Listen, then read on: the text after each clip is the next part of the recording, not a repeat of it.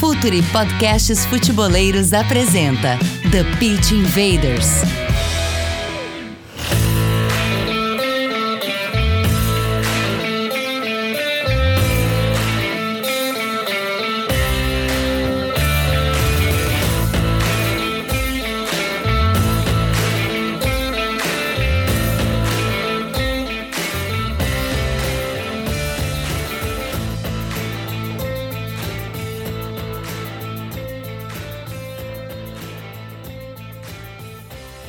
Olá, futeboleiros! Olá, futeboleiras! Futre apresenta The Pitch Invaders, episódio 272. Estamos de volta depois de uma pequena pausa ao longo da Copa do Mundo. Afinal de contas, foram 30 dias intensos. 22 lives, 22 podcasts, falando tudo sobre todos os jogos do Mundial de 2022 que coroou a Argentina como campeã do mundo e tudo isso você pode acompanhar aqui no nosso feed do YouTube, no feed do Spotify, SoundCloud.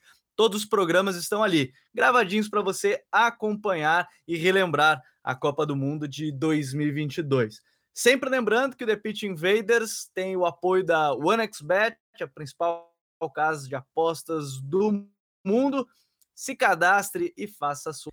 E além disso, o Futre chega nesse 2022 Início de 2023 já, você deve estar ouvindo já na virada do ano. Um Feliz Natal para todo mundo, uma boa virada para quem está acompanhando antes, de, já um pouquinho aí antes do início da Copa São Paulo. Vamos falar sobre Copinha hoje e já desejando um feliz ano novo para quem estiver acompanhando depois, já depois dia primeiro, depois da virada. Vamos falar hoje sobre a Copa São Paulo de Futebol Júnior, torneio mais de base mais tradicional aqui do futebol brasileiro, onde a gente tenta acompanhar as principais e futuras estrelas do futebol nacional, onde as equipes apostam bastante. Atualmente, né, a gente tem aí a Copa São Paulo com 128 equipes, divididas em 32 grupos, 32 sedes, então tem bastante jogo, principalmente nas fases iniciais, bastante jovens para a gente acompanhar. E hoje, muito legal, porque eu acho que é o primeiro collab que a gente faz com o nosso departamento de análise de mercado, Futuro e Pro. Vamos tirar eles do background, vamos colocar eles aqui na frente da tela, no seu agregador de áudio. Chamar aqui, ó, Pedro Galante está aqui ao meu lado para quem está acompanhando diretamente do YouTube. Seja bem-vindo, Pedro. Primeira vez que está aqui, fico muito feliz que sejam mais as participações do Futuri Pro por aqui. Vou incomodar mais vocês ao longo de 2023, até porque com a Copinha também vai ter bastante coisa para a gente falar, mas seja bem-vindo, Pedrão. Oh, valeu, Gabriel. Eu que agradeço o convite aí. Primeira parceria, né? Futuri Pro e, e, o Futuri é parte do conteúdo. E é muito legal para mim estar aqui, porque eu acompanhava o Futuri há muito tempo, o conteúdo, passei a trabalhar no Futuri Pro, e pô, é muito maneiro estar no Pit Vendors, já escutei vários e vários. Então, muito legal estar aqui. E a copinha é isso que você falou, cara. É um fenômeno, uma coisa muito incrível, né? Abre o calendário do futebol brasileiro e nem começou, mas a gente já está aqui suando e, e pensando semana a semana já vendo vários moleques e correndo atrás, porque é uma loucura. Mas a gente gosta demais. É, a gente gosta muito. Se foram 30 dias de Copa do Mundo, por que não? Aí praticamente 30 dias de copinha, lembrando, né, que ela começa no dia 2 de janeiro e vai até o dia 26, né, aniversário da cidade de São Paulo, final disputada sempre é, tradicionalmente, né, no, no Pacaembu, no dia 25, né, de janeiro, aniversário da cidade de São Paulo. Quem está aqui com a gente hoje também, Nicolas Vicentim. Seja bem-vindo, Nico. Bom de ter aqui mais um do Pro. Hoje eu juntei o pessoal aqui dos bons, o pessoal que está pronto para falar bastante de copinha. Nico, seja bem-vindo. Fala, Gabriel. Fala, Pedro. Pô, Pedro já falou, honra gigantesca estar tá aqui. Antes mesmo de estar tá na firma, já acompanhava com certo, certa velocidade né, o, os conteúdos. Então, assim, é uma honra gigantesca poder falar sobre copinha, poder falar sobre futebol com, com uma equipe tão qualificada assim é, é algo algo para mim incrível. Então assim, é uma honra e, é isso, vamos falar um pouco sobre futebol, sobre copinha, sobre essa competição maravilhosa que a gente tanto ama, que a gente tanto trabalha em cima. E é isso. E assim, né?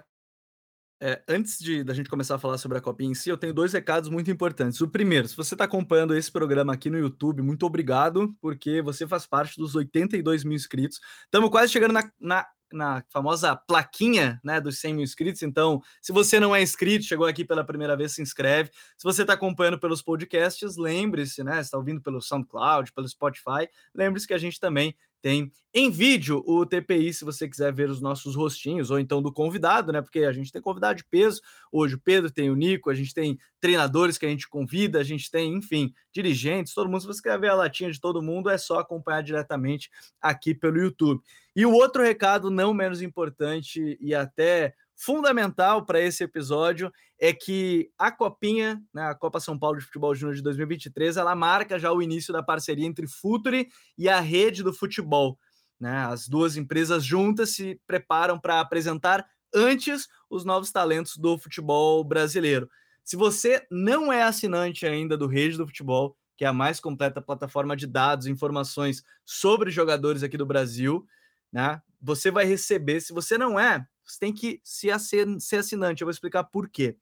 Além de todos esses dados, informações de todos os jogadores, você é muito curioso do bid, aquele cara que fica sempre tecando F5 para saber do bid, jogador, lá você vai poder acompanhar isso. Mas, a partir da Copa São Paulo, a partir do dia 2 de janeiro, teremos análises, vídeos, relatórios elaborados por esse time de análise do Futuri Pro, nosso departamento de análise de mercado profissional que assessora clubes, agentes nessa área, tudo isso falando sobre a Copinha. Então, se você não é um assinante do Rede do Futebol, a partir de 2 de janeiro, conteúdos exclusivos que todo mundo que gosta de futebol, gosta de análise, que é interessado e trabalha com futebol, é trabalha num clube, é jornalista, enfim, todas as áreas temos planos específicos para cada um de vocês. O link está na descrição desse episódio ou no QR Code aqui no canto da tela para você clicar, apontar o seu celular e se ser um assinante do Rede do Futebol.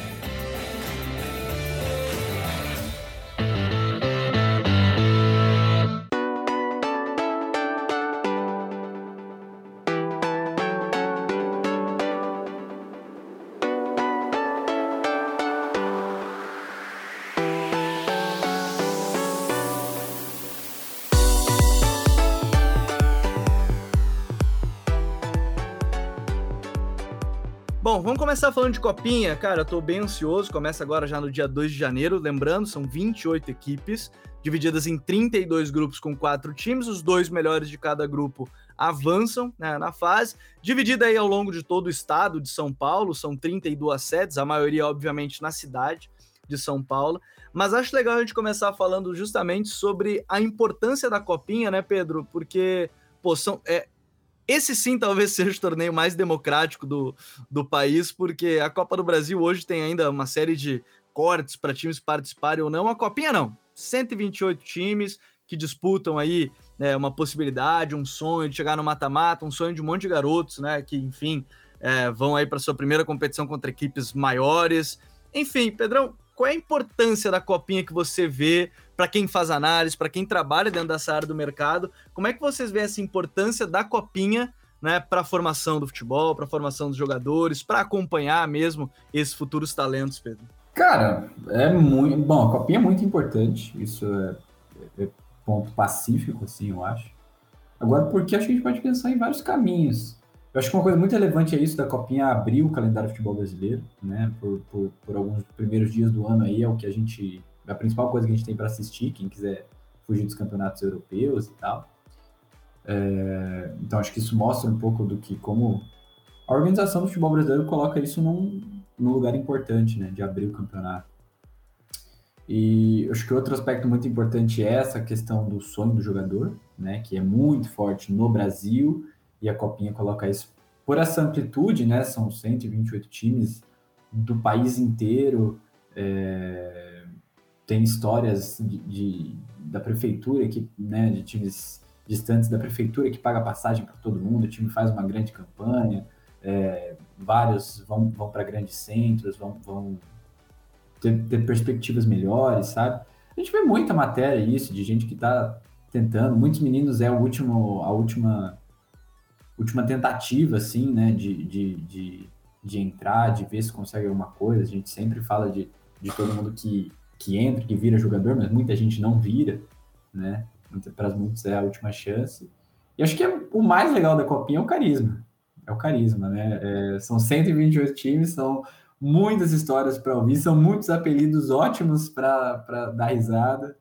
E, enfim, cara, eu acho que, assim como eu digo de futebol, acho que a competição de base, ela às vezes propicia um pouco mais de algumas coisas diferentes, porque é isso, querendo ou não, apesar de muitos já serem adultos, tá todo mundo em formação ali, tá todo mundo mais ou menos aprendendo e, e, e, e dando uma forma de, de, lidar com as próprias emoções, lidar com o jogo, lidar com as demandas do jogo também, né? A gente vê muita coisa interessante taticamente, tecnicamente.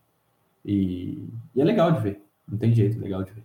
É, eu acho que a parte dos apelidos nem se fala, né? Acho que é, é um dos temas que todo mundo começa a falar antes da virada do ano, tá próximo, chega ali, começa a surgir as listas de time, já se começa a falar dos apelidos, quem é quem, a gente vê umas homenagens e aquelas coisas todas de, de nome, mas é, dentro disso, Nico, eu acho muito legal da gente falar da Copinha, acho que esse ponto que o Pedro fala de abrir o calendário do futebol brasileiro, para mim, é, é um ponto chave também, né, que é é, não tem como dividir a atenção, é o campeonato que está rolando aqui, né? Agora sim, esse ano a gente vai ter os estaduais, né? Começa agora dia 14 de janeiro, devido à Copa, calendário diferente no ano de 2022, que tudo resulta em 2023, mas geralmente, geralmente é, é, o único torneio, não tem nada junto, e mesmo assim vão ser aí, no máximo, duas rodadas de estadual que vão estar junto ali, né? Porque é, até dia 26, os estaduais começam dia 14 de janeiro, tem, tem pouco tempo.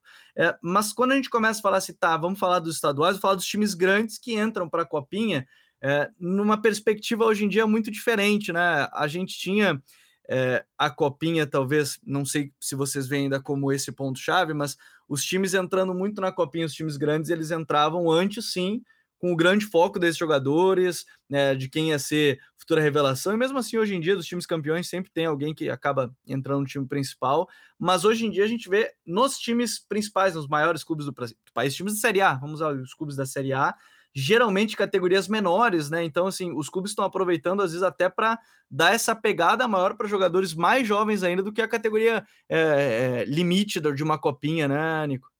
Cara, é, a copinha é esse torneio gigantesco, né? A gente tem que falar isso. E, assim, sendo um torneio gigantesco, né, na minha visão, imagino que, que isso seja compartilhado pelos amigos, o maior torneio de base do mundo, né? Então, assim, em quantidade de jogadores, em quantidade de, de grupos, de times, de histórias, enfim. E, cara, o, o, os clubes grandes hoje veem a, a Copinha principalmente é, como forma de potencializar seus ganhos, né? seus, seus lucros no final das contas. Botar a molecada para jogar, enfim. Tem um exemplo, é, eu cito aqui, porque aqui da região, né, o Atlético Paranaense, que colocou o Sub-17 para jogar a Copinha uma vez.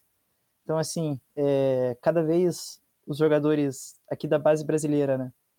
Saindo cada vez mais jovem, eles estão, eles, perdão, eles precisam se mostrar cada vez mais jovens, eles precisam é, estar prontos cada vez mais rápido.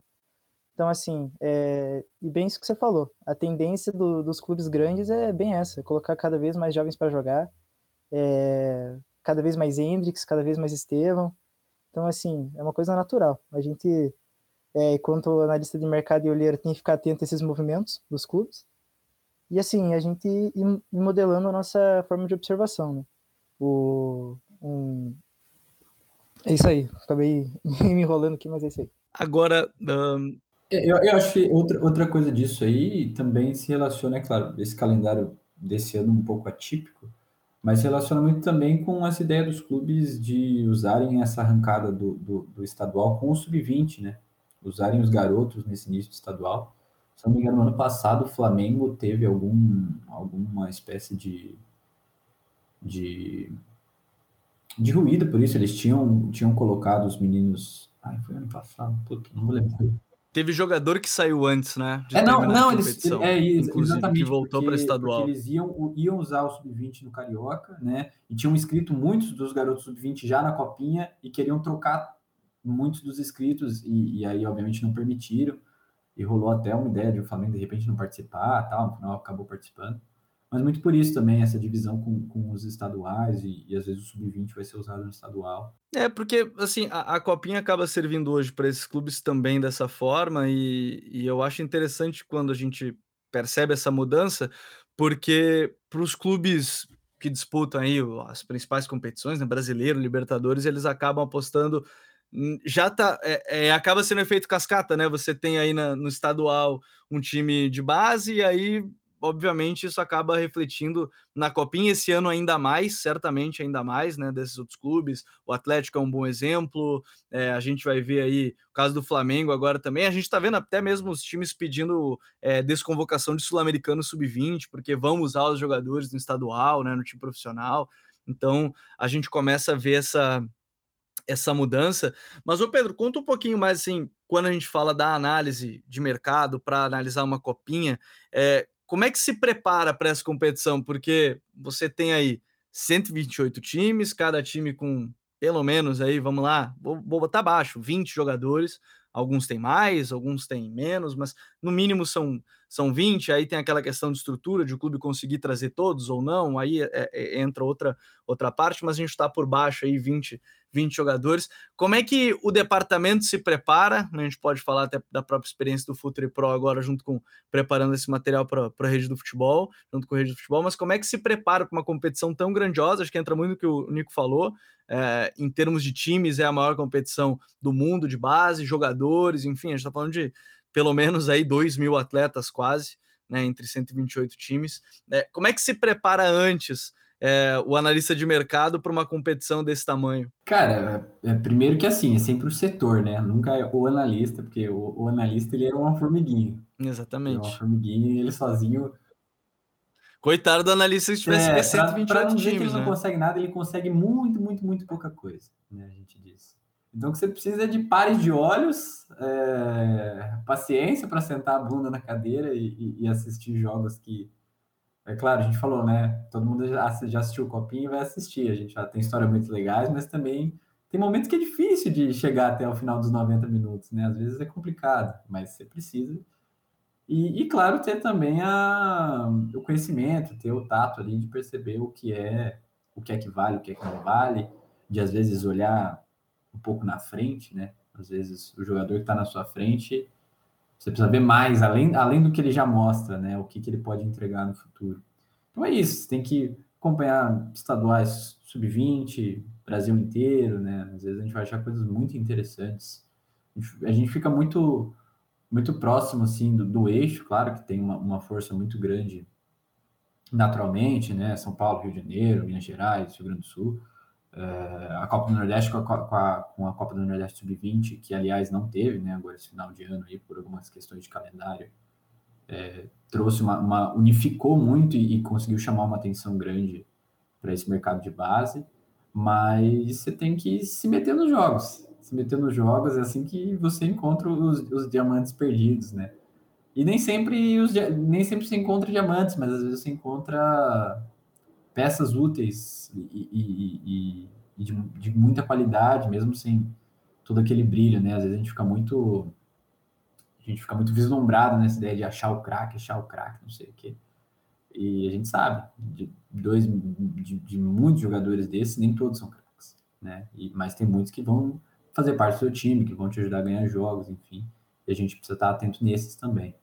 É, é trabalho, cara. É trabalho. Até, porque não é toda hora que vai surgir o Hendrick, né? Não é, é toda hora que vai surgir o Hendrick, o Neymar, esses garotos, né? Que, enfim, quem dera surgisse a todo instante. Eles podem estar por aí, mas quem dera eles surgissem a, a, a todo instante. E esse teto que o Pedro fala, Nico, talvez seja é, para quem olha de longe, talvez seja o ponto mais uh, delicado de se falar, né? Pô, está acompanhando o jogador, tem um milhão de fatores que pode fazer ele ir bem ou não, render ou não, chegar num clube e conseguir dar o seu melhor, ter potencial. É, como é que vocês, é, dentro dessa medida, e óbvio que é algo muito. Não tem uma métrica certa para definir se o cara vai ser bom ou não, porque no meio do caminho pode ter algum problema, então isso é muito difícil. Mas como conseguir, ou pelo menos tentar se aproximar de mensurar assim, tá, esse cara que de repente tem um potencial, esse cara não. Como é que vocês vocês preferem observar? Como é que você prefere observar essa parte, né, de, de tentar mensurar um pouco? E depois a gente vai falar de nomes, aí vai ser mais legal, o pessoal está acompanhando. Vamos falar de nomes também, de jogadores para a gente acompanhar nessa, nessa Copa São Paulo, mas como tentar mensurar dentro de uma perspectiva, de uma realidade de jogadores, né, para que ele pode vir a render, que ele não pode, tentar gerir essa expectativa dele, Nico? Então, é assim, a gente trabalha no, no Futre com uma série de métricas, né? Então, assim, a gente e, complementando, antes, antes de começar, né? primeiro que é uma análise multifatorial, né? A gente analisa tudo que o jogador pode demonstrar, como a gente assiste, né, via muitas vezes VT ou ao vivo, tudo que a gente pode conseguir enxergar do atleta, né? Então, assim, a gente enxerga o mental dele, a reação dele com ou sem bola, habilidade técnica, enfim, N, N coisas, assim, que formam um jogador de futebol. É, a análise da projeção do jogador talvez seja a parte mais complicada é, da observação. É a parte mais complicada. Primeiro porque, assim, é, a gente é analista de mercado, a gente é olheiro, mas a gente não é evidente. A gente não sabe o que vai acontecer amanhã com o cara. Então, assim, hoje ele pode destruir na copinha e amanhã, enfim, ter uma lesão muito séria e acabar não rendendo mais o que se esperava. Então, assim, é, a gente no departamento procura ter algumas métricas, principalmente questão é, física do jogador, pega muito, questão técnica, tática. É, eu, particularmente, sou um, um grande apreciador de, de, poder olhar com carinho o, a questão tática do jogador, então, assim, a entrega que ele tem em campo é uma coisa pessoal minha, assim, eu prefiro, eu vejo jogadores, às vezes, nem tão habilidosos com bola, mas que podem é, compor taticamente vários elencos do país, então, assim, é, é isso, o, é uma análise muito complexa, muito complexa mesmo, a gente tenta é, simplificar e extrair dela ao máximo, mas, cara, é muito complicado. E, e assim, na copinha ainda, que são. É tiro curto, né, cara? Um jogador às vezes pode ter um, no máximo dois, três jogos. Vai ser a maioria do, do, dos jogadores, né? Vai ser uma análise extremamente difícil. Então, assim, é puxado, um pouco puxado. Até, até porque em sete jogos pode ter aí o auge do jogador e, e acaba acontecendo dentro de cada um dos seus torneios. Dentro de cada um dos seus torneios, obviamente, né? Um jogador se supervalorizar por sete jogos e de repente chega, você contratou a jovem promessa ali que vai ser o seu melhor jogador e é, eu falo em proporções de campeonato porque a Copa do Mundo é um campeonato que acontece isso. Você pega aí numa semana, é, entra para a Copa do Mundo, sei lá, o Enzo Fernandes entra na Copa do Mundo com um valor de 50 milhões de euros, ele sai da Copa valor de 120, né? Porque fez uma belíssima Copa, tem projeção, obviamente, mas obviamente é uma Copa, uma McAllister, que é um bom exemplo, que não era observado por ninguém no mercado, de, de repente três, quatro clubes de, de topo de Premier League, Arsenal, United, todo mundo olhando ele, querendo contratar, porque fez uma belíssima Copa, foi campeão, né? Acaba sendo um, um ponto importante. E aí, Pedro, a gente vai entrar nessa questão assim, tá? Até porque eu acho bom a gente mensurar aqui também que a, o departamento de análise ele não vai 100% de acerto. Isso é uma obviedade até, mas às vezes as pessoas têm a impressão que não, né? Não, não pode errar, tem que acertar tudo. Mas não, ele vai tentar diminuir o risco né, para a equipe, vai tentar diminuir perda financeira, vai aumentar os ganhos esportivos, mas obviamente vão ter contratações que podem vir a, a dar errado por N, N motivos, mas a ideia é, é minimizar esse, esse risco. Agora, falando desse ponto, essa questão de risco, como é que você vê hoje para os times é, que jogam essas principais competições, né? Flamengo, Inter, Fluminense, enfim, todos os times grandes, Santos, Cruzeiro, é, eu vou esquecer de algum, talvez vão me xingar aqui, ah, esqueceu de fulano, não, todos os times que jogam em Série A, Série B, principalmente, Pedro, é, essa questão de utilizar jogadores de categoria menor, porque aí talvez até a métrica de análise seja diferente, né? Porque a gente está falando de um, de um garoto mais novo, numa competição que tem jogadores mais velhos, ter um pouco mais de rodagem, talvez fisicamente estejam mais desenvolvidos. É, como é que você vê essa mudança, assim, principalmente para esses clubes, mas que, pelo menos da minha ótica, assim, a gente vê, é, eles também têm formações técnicas, às vezes, ou física, por questão de estrutura, melhor que outras equipes. Então, não sei se isso acaba diminuindo a, a diferença, mesmo sendo de categoria menor para outra. Como é que você vê esse, esse movimento dos clubes maiores usando times de, de categoria menor ainda para a Copinha? Hein? É, cara, na questão da avaliação desses jogadores mais jovens, a gente tem que tomar muito cuidado. É, é uma coisa que, que já é muito, muito sabida entre. É, é legal porque a gente, no, na parte de análise de mercado, a gente tem algumas, algumas preocupações que casam com a dos treinadores que estão formando ali na base. Então, por exemplo, a questão do, do efeito da idade relativa, né? Às vezes você tem um menino que ele é 2006, mais uma de janeiro e outra de dezembro, e você coloca eles lado a lado, você nunca vai dizer que eles têm a mesma idade, porque, nossa, estatura, massa muscular, potência, tudo é diferente, assim. E mesmo, aqui eu tô colocando um exemplo mais extremo, mas mesmo às vezes garotos de, de idades bem próximas ali, com um ano e mês próximo, vocês veem ele tendo maturações diferentes. É claro, Copinha, né? Já vai ali para o sub-20, já começa a, a ter uma. alinhar um pouco mais e para uma média. Mas se você baixa um pouco ali para 16, 17, ainda é um período que você vai ter um cara mais maturado, um cara menos maturado. Você tem que saber perceber isso, né? Esse jogador aqui, ele está desempenhando porque ele consegue tirar vantagem do físico dele, ou ele tem de fato uma qualidade que, que ajuda ele. Ou às vezes ele tem essa questão física e ele é tão bom que ele usa o físico e a qualidade dele, né? Tem também essa, essa espécie de. Né, muita gente fala, ah, toma cuidado com o jogador maturado. E às vezes subestima o jogador porque ele é maturado já. Às vezes ele é, ué, ele não tem culpa, cara. Aconteceu, o corpo dele se desenvolveu e ele é bom. E ele usa isso, ok, legal. Né? Então, assim como o jogador, né, a gente vê cara mais mirradinho, acho que não, não vale nada e você ver que, pô, tá brigando, ele não ganha os duelos, mas ele disputa, ele não cai, ele mantém o equilíbrio, né? E quando a gente tem jogadores assim mais jovens, sem dúvida é, é uma é um, um diferencial para a gente ver. Então, por exemplo, quando a gente tem um jogador de, de 16, 17 anos que tem minutagem no sub-20, a gente já cresce um pouco o olho para olhar com mais atenção, né? O que, que esse cara tem de diferente? Mesmo que ele não tenha um desempenho tão incrível, ele está sustentando alguma coisa ali numa categoria que já não era esperado dele. Então ele tem alguma coisa de especial que a gente precisa estar de olho. É, e essa parte do maturado é muito boa, né? Porque é uma linha muito tênue, né, da análise. É observar quando o cara é de fato esse destaque. Acho que o Pedro toca num ponto muito bom, porque às vezes o cara é maturado, mas ele é bom tecnicamente também, vai ter uma projeção boa também. Acho que isso é um, é um ponto legal.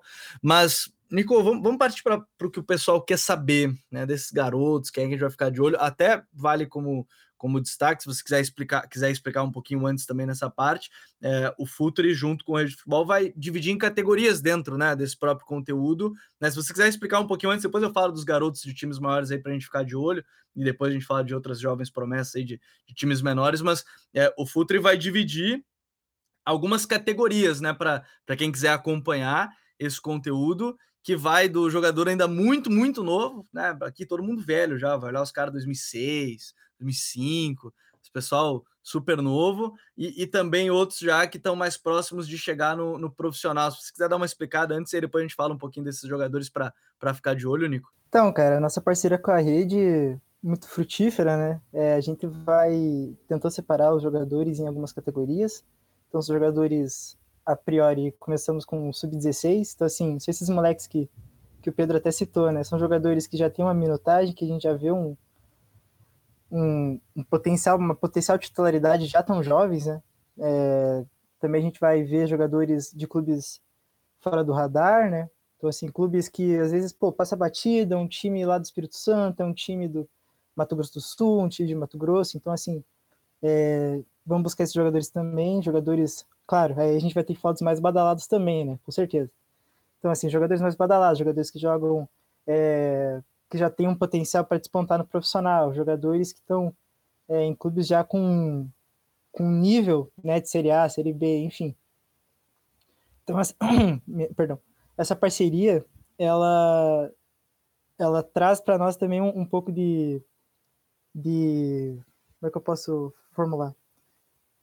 colocaremos relatórios completos lá de jogadores, né?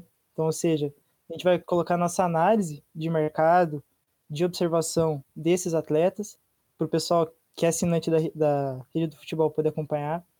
Tudo isso com listas, com nomes que a gente apontou, ó, esse aqui pode ser interessante, esse aqui despontou bem no jogo, esse aqui mostra um, um físico, uma técnica interessante.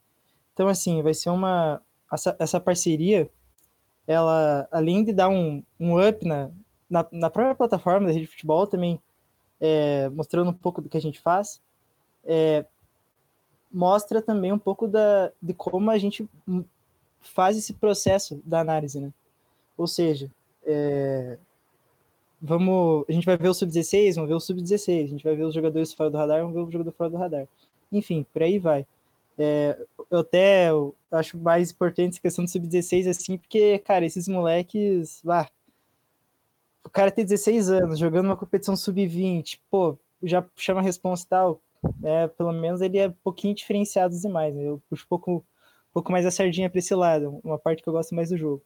Mas enfim, é, é, resumidamente é isso. E, e, é legal, né? Pô, a gente tá falando de um garoto de 16 anos jogar uma competição de 4 anos de diferença, é óbvio que tem que ficar de olho, porque se a gente for da parte física, essa aí obviamente é muito diferente né, de um garoto muito jovem. Mas vamos começar a falar desses jogadores. É, não sei se tem alguns já que vocês têm separados, que depois, obviamente, para quem for assinante do Rede, vai ter bem mais detalhado sobre quem são, como jogam, principais características, mas vou começar por esses jovens, né? Esses garotos, 16 anos, pô, jovens pra caramba, Nico. Quem é que você destaca, começaria destacando assim? Não, esse aqui é o garoto que a gente tem que ficar de olho nessa copinha, logo logo vai estar explodindo na sua equipe, né, num time maior. Quem é que é o cara que você de cara já ia destacar assim desses garotos com 16 anos? Cara, a gente a gente até conversou um pouquinho antes eu e o Pedro.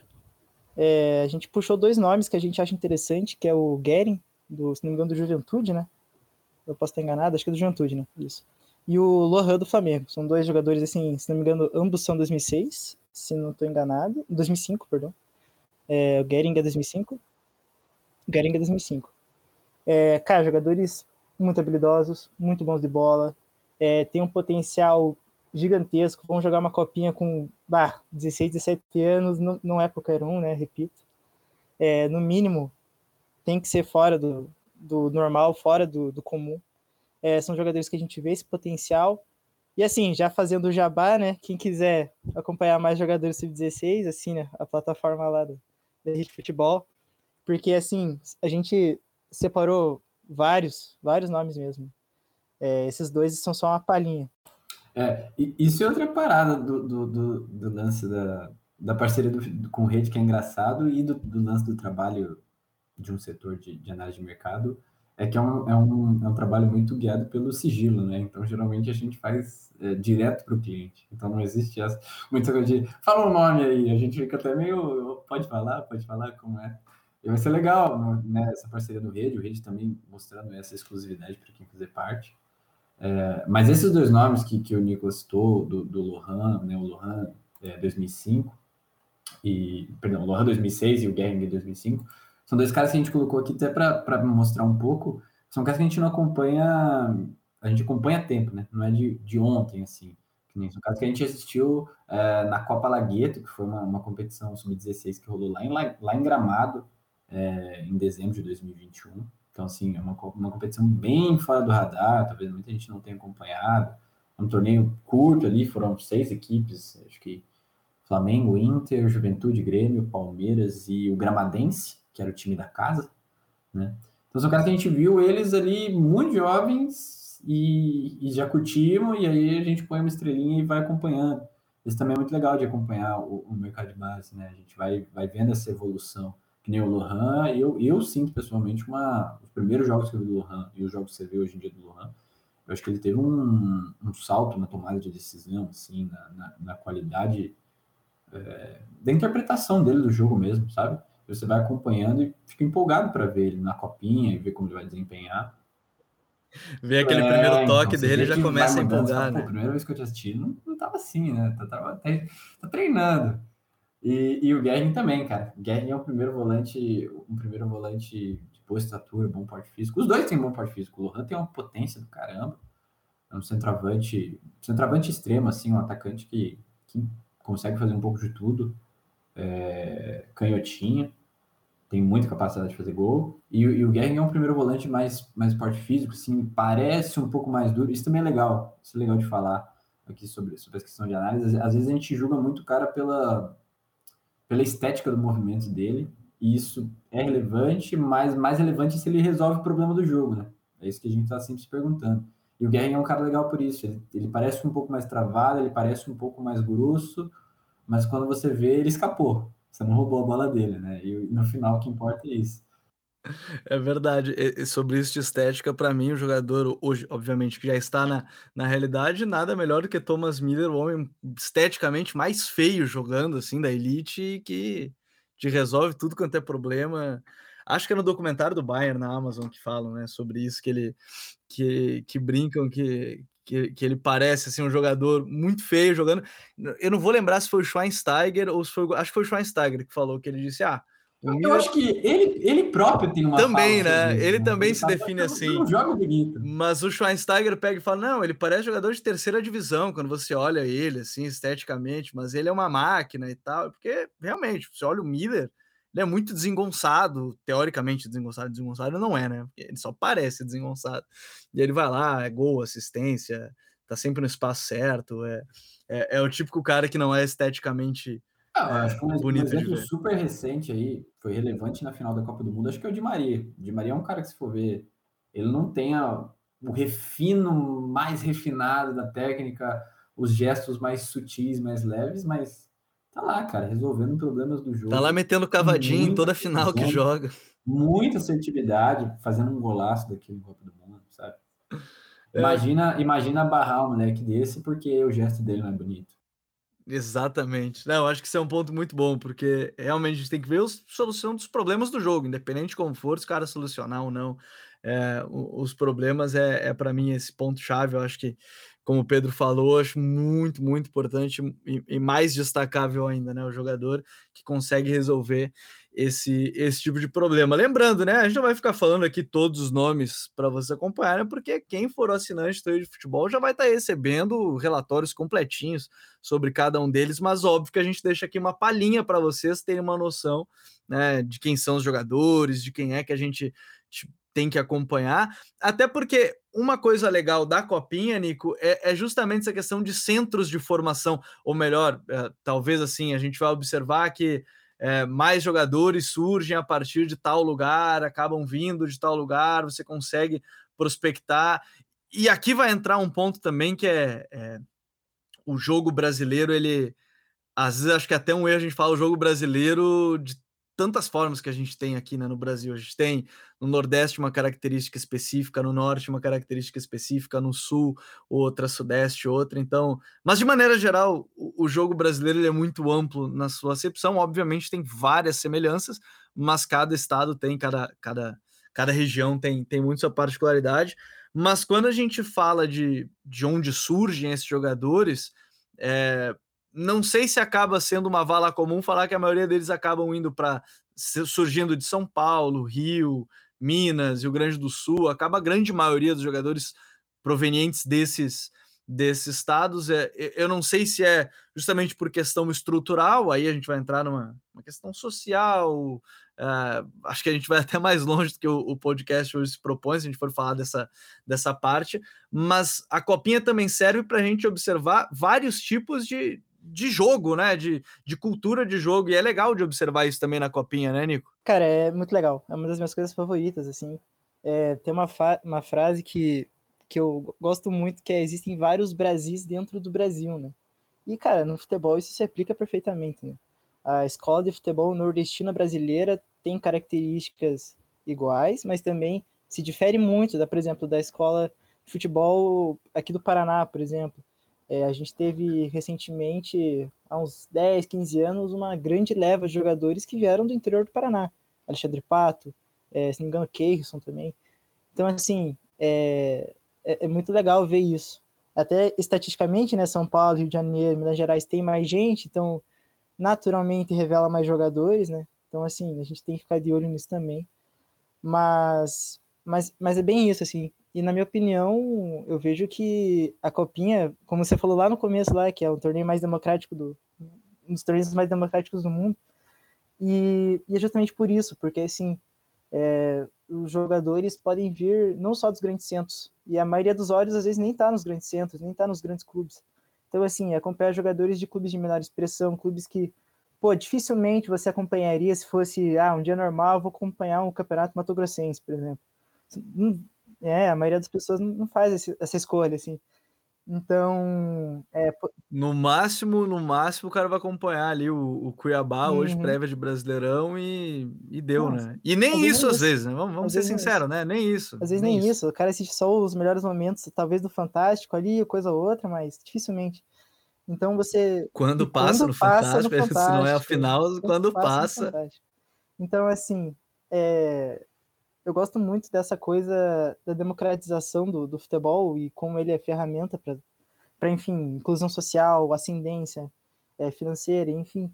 e, e ver que jogadores pipocam dos mais diversos cantos do Brasil, das mais diversas histórias, regiões, é, das mais diversas questões sociais, dos mais diferentes backgrounds, é algo fenomenal. E assim, eu vejo principalmente é, focando nessa questão da democratização mesmo, porque para mim é, é, uma questão que pega muito, é a questão de jogadores cada vez mais jovens, cada vez vindos mais do interior. Então, assim, a gente tem uma popularização é, de jogadores cada vez mais jovens, principalmente devido à internet. Então, assim, os olheiros conseguem enxergar é, atletas mais jovens em outros lugares do país. Então, por exemplo, a gente aqui, eu aqui do Paraná, consigo assistir um sub-15 do Acre, um sub-15 do Amazonas, enfim. É, a escola brasileira é gigantesca e dentro da escola brasileira existem N escolas brasileiras. Então, assim, é uma, é uma coisa muito legal, assim, eu me divirto muito.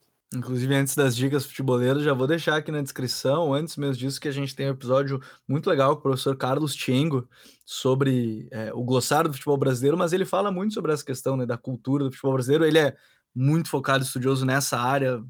Podcast legal demais. Antes das dicas, já vou deixar aqui para vocês. Então, quem estiver acompanhando, depois clique e dá uma, dá uma acompanhada. Não vou lembrar o número exato do TPI, depois é, vai estar tá aqui na descrição tudo certinho. E aí, Pedro, tá, a gente tem aí vários futebols, né, de maneira uh, dentro do país, e obviamente para o analista, quando a gente começa a falar isso, tá, o Pedro, o Nico falou mesmo, ah, tô aqui, acompanho uma outra equipe que não vou acompanhar no dia a dia de futebol brasileiro, de um estado. É, quando o analista pega, ele tem algumas equipes que ele já observa assim que geralmente surgem jogadores ou é um centro que pode surgir jogadores. Se tivesse equipes que você fala assim, não, na copinha, acho que sempre vale a pena acompanhar time X, time Y, até serve de dica para quem estiver acompanhando esse podcast, ah, vou acompanhar mais esses jogos aqui. Vocês têm essa separação também, tipo, ah, geralmente surgem alguns jogadores interessantes a partir dessa região, a partir daqui ou desse clube, ou é muito variável de acordo ano a ano isso? Cara, é, é, bem difícil, assim, tirando os grandes, que logicamente pela, pela estrutura que tem, não só pela estrutura, porque muitas vezes os grandes, a gente tem, às vezes tem a impressão de que os grandes formam todos os jogadores que chegam para jogar a copinha, o que não é verdade. Muitas vezes ele foi captado a partir de um, de um outro clube menor, e aí ele vai para o grande, e aí né, já é uma peneira. Então é claro que você olhar nos grandes, sempre vai ter coisa, coisa muito boa. Agora é muito difícil falar. Claro que tem clubes menores que fazem bons trabalhos e, e a gente reconhece aqui. Eu fico até com medo de, de, de citar e me arriscar, porque você sabe que né, é, geralmente você vai cometer injustiça e esquecer algum. Mas tem muita coisa também de, puta, às vezes é um, o time inteiro não tem nada interessante, mas tem um moleque que é brilhante. Entendeu? Então você precisa estar com o olho em tudo. É por isso que é por isso que nunca é um só, é por isso que são são vários pares de olhos, como eu falei, né? precisa de muitos olhos.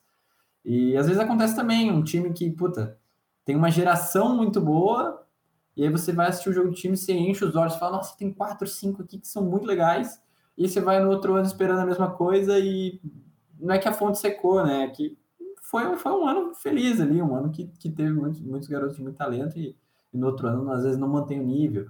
É, então, assim, não existe fórmula, cara. Tem que sentar, tem que olhar todo mundo, tem que estar atento a todo mundo, porque às vezes é de onde você menos espera que saia o, saia o que é mais relevante, né? E, e ter curiosidade. Ter curiosidade acho que é importante. O, essa parte também é muito boa, porque tá, eu, eu, se a gente observa alguns jogadores, é, às vezes a gente acaba o jogador naquele primeiro toque você já começa a ver diferente, mas você não é o único, né? E a gente falar de análise de mercado, a gente está falando de vários clubes que têm seus vários analistas. E aí, talvez, né, Nico, quando a gente fala disso, o grande trabalho do analista também. Eu não vou dizer que o cara vai assistir o que ninguém viu. Obviamente não.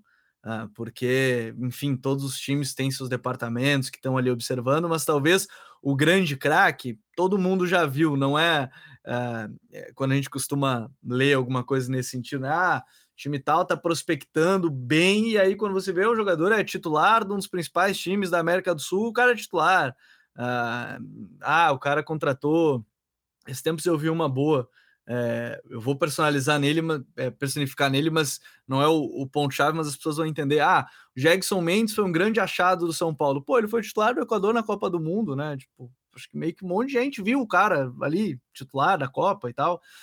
Mas é esse ponto, assim, aí o analista ele tem que não olhar quem, quem, quem ninguém viu, o jogador que ninguém achou e tal, mas o grande trabalho que você vê assim do analista é ver os jogadores que se encaixam mais, jogador que tem mais potencial, porque brigar com outros analistas, brigar não na forma literária, mas é, de observar jogadores, vocês estão sempre nessa disputa, né? Então, é, encontrar esse jogador que, que seja uma boa oportunidade de mercado, que não esteja tanto nos holofotes, às vezes até está no momento não dos melhores, na própria copinha, pode não ter os três, quatro melhores jogos da vida dele, às vezes três jogos só porque time é eliminado na fase de grupos, mas que vale ficar de olho, que pode ser o ponto. Esse é o grande trabalho do analista no final das contas também, Nico? Cara, tem uma frase que eu carrego comigo desde que eu comecei na, nessa, nesse mercado, que é observação é atenção.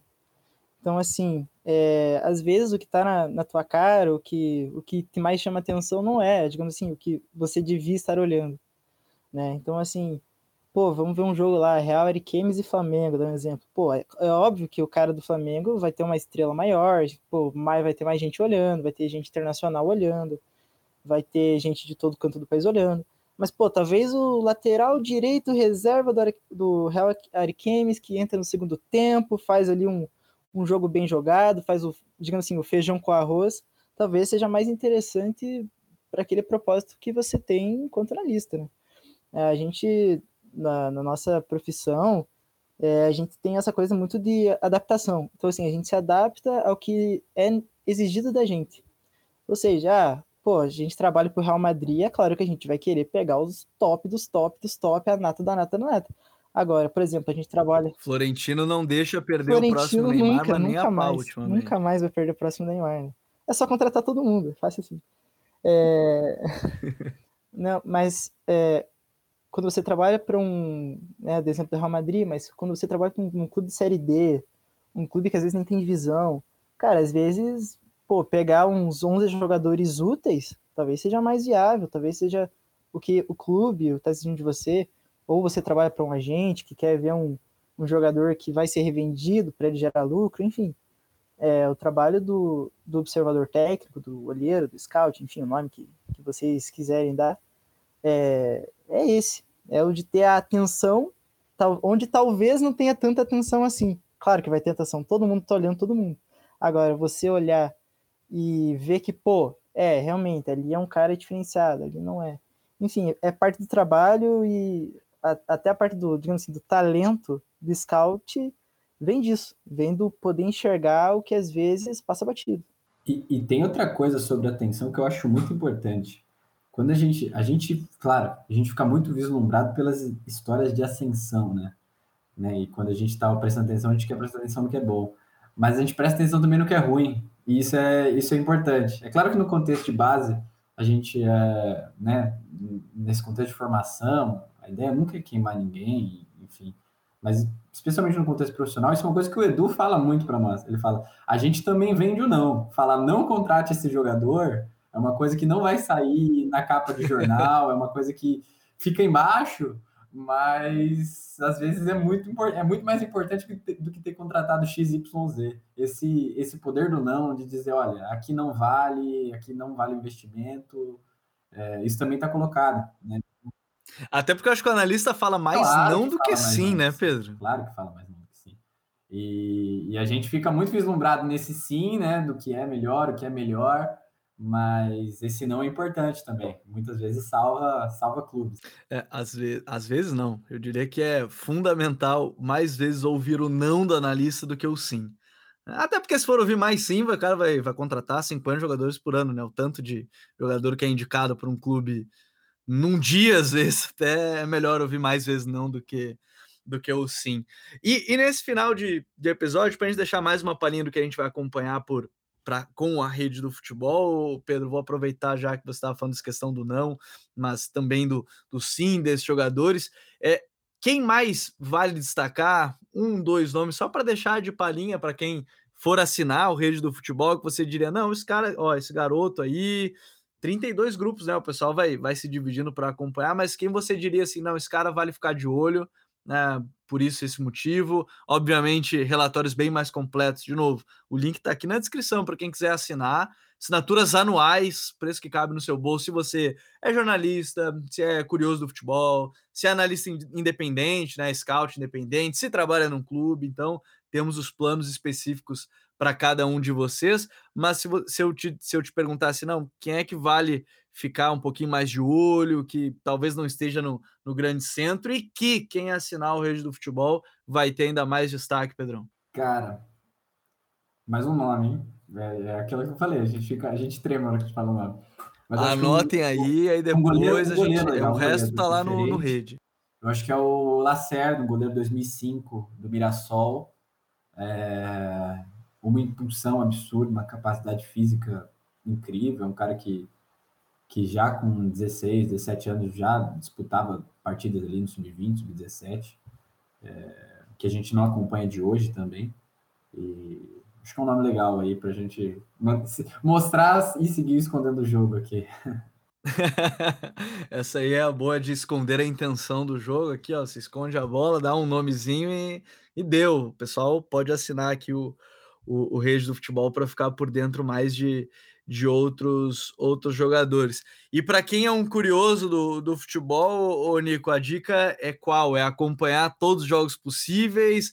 É, ou assim, obviamente, quem assina o rede vai ter aí relatório de todas as rodadas, né? Toda rodada vai ter pelo menos um relatório aí de jogador, dado, estatística para quem para quem tiver tiver tiver assinando. Mas, ô, ô Nico, o cara que está acompanhando a copinha pela, pela primeira vez, qual seria a tua dica para ele? Cara, minha dica seria assinar rede de futebol para ter várias pessoas olhando por ele vários jogos. Né? Mas, é, enfim, tirando o jabá, é, cara, é assistir o que dá. O que dá. São muitos jogos, não dá para acompanhar todos, são muitos no mesmo horário.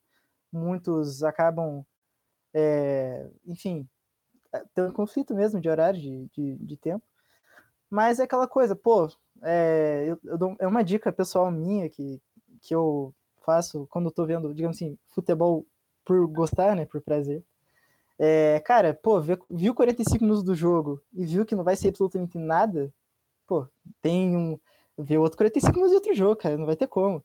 Às vezes, pô, São Paulo ainda, cara, cai chuva toda hora, gramado encharcado, pô, você não vai ver Vai ver polo aquático. Ou virou polo, né? O jogo virou polo aquático. É, é a Copa, Copa, São Paulo de futebol e chuva, né? Futebol e chuva, perfeito, né? Nossa.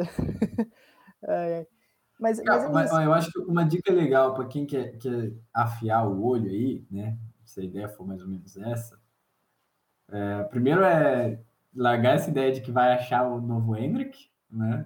Vai assistir um jogo Sim. time, nossa, e se achar, não vai bem. ser o único que vai ter achado. É. Né? Se achar, Nossa, não foi só joga você. muito bem, cara. Mais 50 pessoas viram. Mais, um monte de gente assistiu o jogo junto com você, mas um monte de gente conhece o menino antes dele entrar nessa partida, enfim. Mas eu acho que o que eu acho legal para afiar o olho é tentar perceber a diferença de atletas de clubes menores para os clubes grandes. Como eu falei, os clubes grandes são já uma peneira ali. Perceber, pô, pô, esse moleque que ele tem a mesma qualidade no domínio, tem a mesma qualidade na leitura do jogo. É uma é uma dica legal para ir afiando os olhos aí quem se interessa mais por esse. É, e sempre vale destacar, anotem tudo que vocês estão olhando. Melhor coisa, papel e caneta, qualquer lugar. Assim, às vezes a gente olha e esquece. Cara, anotem, anotem que isso é, é fundamental. Mas eu não poderia terminar esse episódio sem o quadro mais tradicional aqui do The Pitch Invaders, que são as dicas futeboleiras.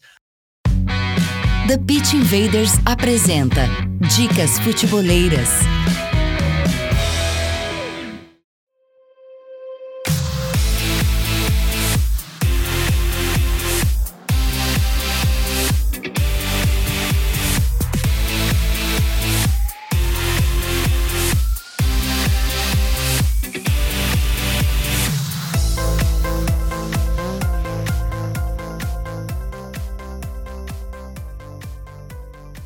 A minha dica inicial, pô, a gente já tá falando tanto sobre ela, que é assine o Rede do Futebol. A partir de 2 de janeiro, junto com a Copinha, serão conteúdos exclusivos do Rede do Futebol, junto com o Futuri Pro, nosso departamento de análise de mercado. Link tá aqui na descrição e ele é feito sob medida para você, né? Ah, eu sou jornalista, ah, eu sou analista individual, ah, eu sou analista de um clube. Tudo isso individualmente você pode entrar em contato com a gente, só clicar no link aqui na descrição. Mas o meu a minha outra dica é, eu ainda não vi, mas é que ela lançou hoje, né? Se eu conseguisse ver hoje, eu teria estaria muito fanático hoje quando a gente está gravando, né? 28 de dezembro, que é a série do Barcelona agora, a New Era, né? É, assim, teoricamente, eu vou ser bem sério que era para ser a segunda temporada do Match Day que você deve acompanhar na Netflix.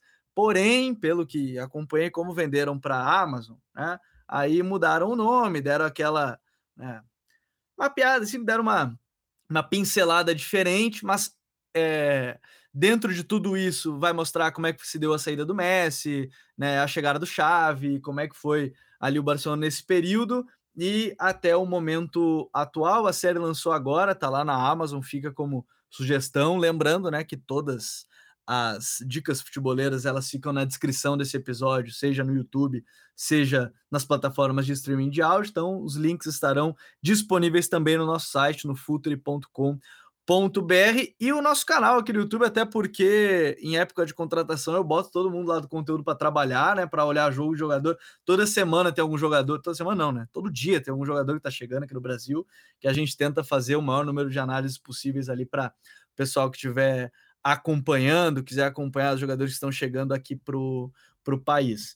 Pedro, já que você disse que acompanhava tanto, que acompanha, é um homem da casa, que dica você daria para Pro, que dica você traz aqui para gente que está no TPI hoje? Pô, tô, tô, emocionado de dar uma dica futeboleira, tá? é, cara, a minha dica nessa pegada de base aí, como eu falei, acho que quando a gente faz análise de base, a gente compartilha algumas preocupações que fazem parte dos treinadores, que fazem a formação.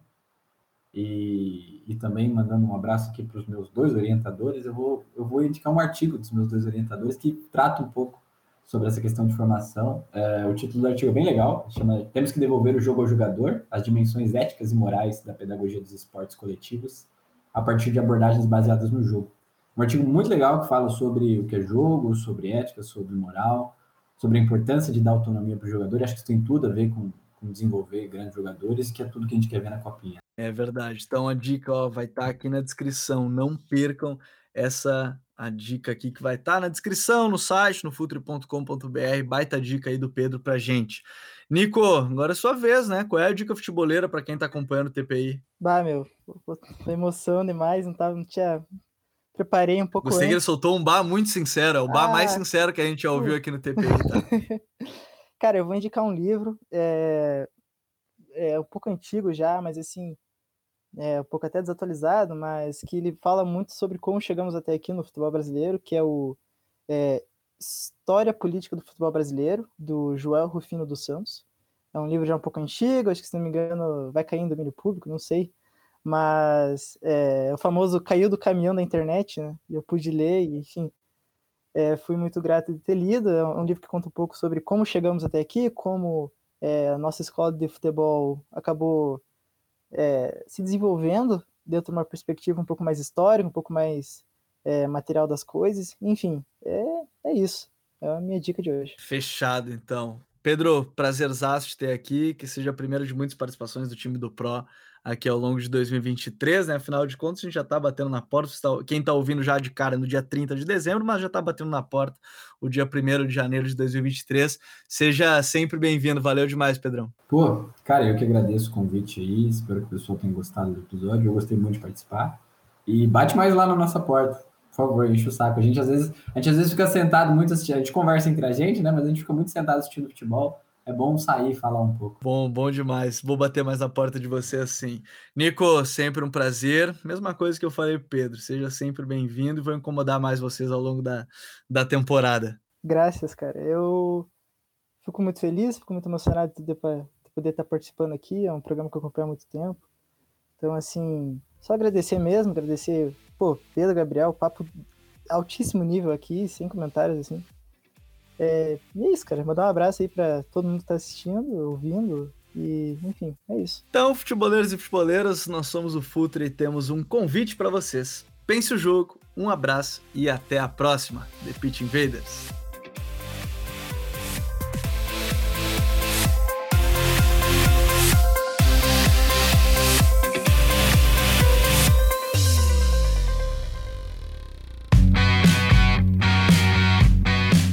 Futuri apresentou The Pitch Invaders.